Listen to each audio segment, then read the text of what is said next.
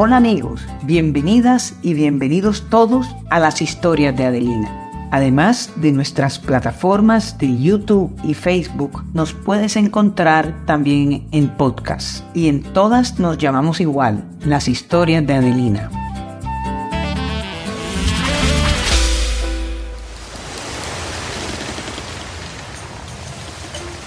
Hoy seguimos con la piratería en el Caribe. Les estoy contando una serie de cuatro episodios de piratería que tuvieron trascendencia nacional e internacional, pero que ocurrieron todos en Cartagena y curiosamente durante el siglo XIX, cuando ya se había acabado hacía mucho tiempo la edad de oro de la piratería en el Caribe.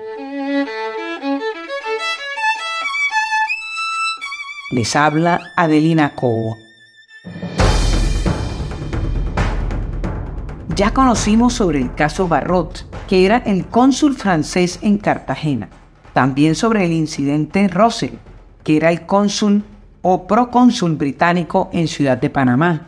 Recordemos que Panamá en ese momento era parte de la Nueva Granada y tengamos además presente que entonces Colombia se llamaba Nueva Granada pues el tercero de los cuatro ataques piratas a Cartagena de Indias durante el siglo XIX fue protagonizado otra vez por los ingleses, pero sus causas eran muy distintas.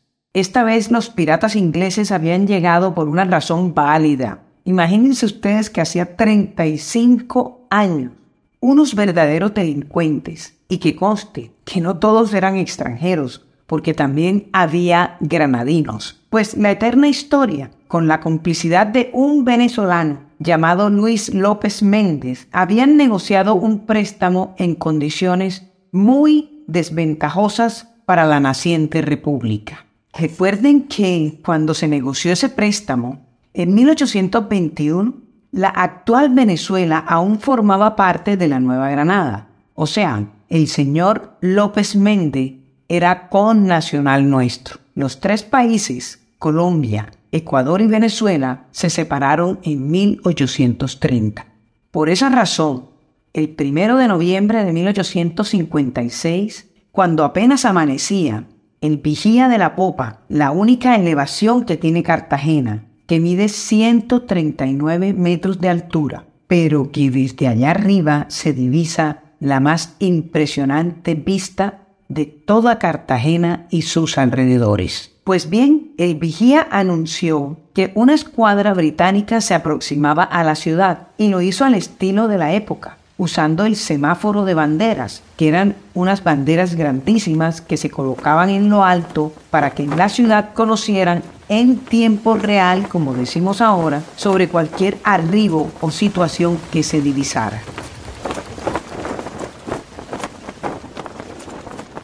A las 2 de la tarde, ya los navíos de la Reina Victoria estaban fondeados en la bahía y pedían permiso para saludar a las autoridades de la plaza. La visita hasta ese momento parecía muy pero muy amistosa, aunque los ingleses habían llegado en realidad a cobrar una vieja deuda que la Nueva Granada había contraído con un súbdito inglés 35 años antes, pero las autoridades todavía no sabían para qué habían llegado los ingleses a la bahía. En 1821, Luis López Méndez, el venezolano que acabo de mencionar, representó a la Gran Colombia para negociar un préstamo con el señor James McIntosh. Eran 150 mil libras esterlinas. Eso era una fortuna para entonces. El dinero era para comprar armamento para un ejército de 10.000 hombres. Desde el primer momento se sospechó que había sido una negociación corrupta, por lo que el gobierno de Santander no lo aprobó. A pesar de ello, a comienzos del año siguiente llegaron tres naves inglesas con las armas. Las autoridades del puerto de Cartagena se negaron a recibirlas, pero en esos días llegó la noticia de que Maracaibo había caído de nuevo en manos realistas, por lo que el gobierno de la Nueva Granada tuvo que agarrar aquellas armas que habían sido compradas en forma tan dudosa. El presidente entonces era Simón Bolívar. Aunque de paso se quedaron también con las tres naves que las incorporaron a la flota de guerra. Allí acabó la discusión sobre si se recibían o no las armas. Es más, al haberlas recibido, quedó aceptada la deuda. Fue en ese momento cuando comenzó el calvario del prestamista, del señor Macintosh.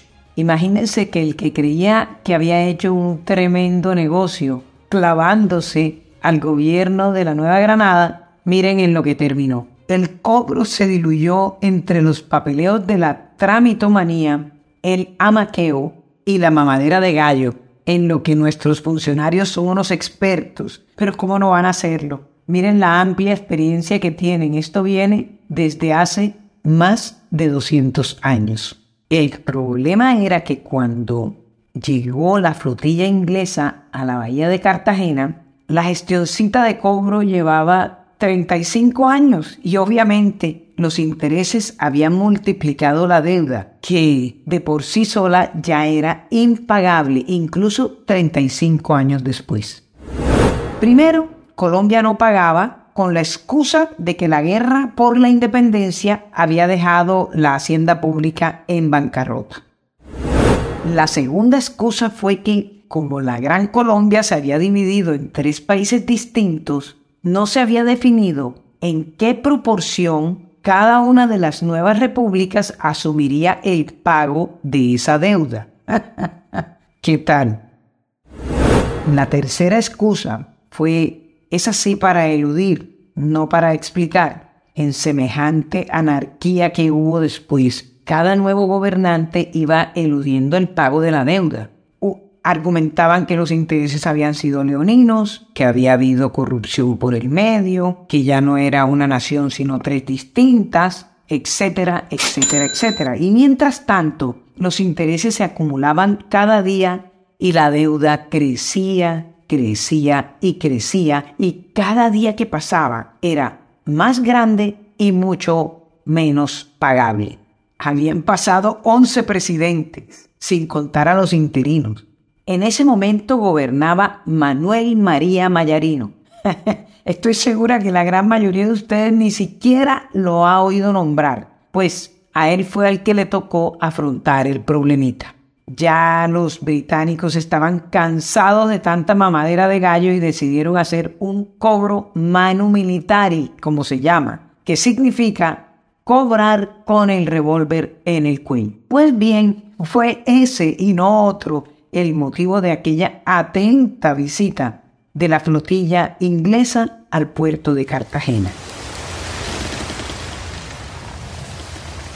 Por alguna circunstancia debió haberse enterado de alguna manera. El gobierno nacional sospechaba lo que podía pasar y había prevenido al gobernador de Bolívar, pero como es obvio, le exigió completa confidencialidad. Y adivinen qué hizo el personaje es todo lo contrario, compartió aquella pesada responsabilidad nada menos que con la legislatura provincial y en un mensaje por escrito.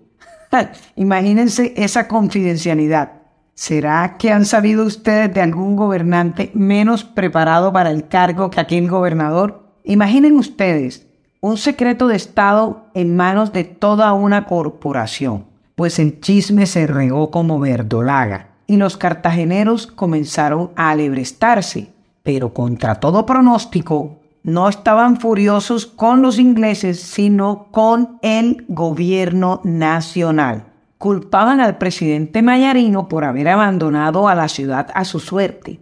Ni siquiera se había apostado un ejército. No se había dispuesto ninguna forma para defender a la ciudad. Y para remate, se trataba de una obligación del gobierno nacional, porque llevaban 35 años negándose a pagar una deuda que el país sí debía. Solo tienen ustedes que imaginar cómo podían sentirse los cartageneros, que en 1815 habían vivido el horrible y cruento sitio a Cartagena. Después habían tenido que soportar otros dos bloqueos a la ciudad y al puerto, el segundo en 1833 y el tercero en 1836, con las respectivas amenazas de bombardear la plaza.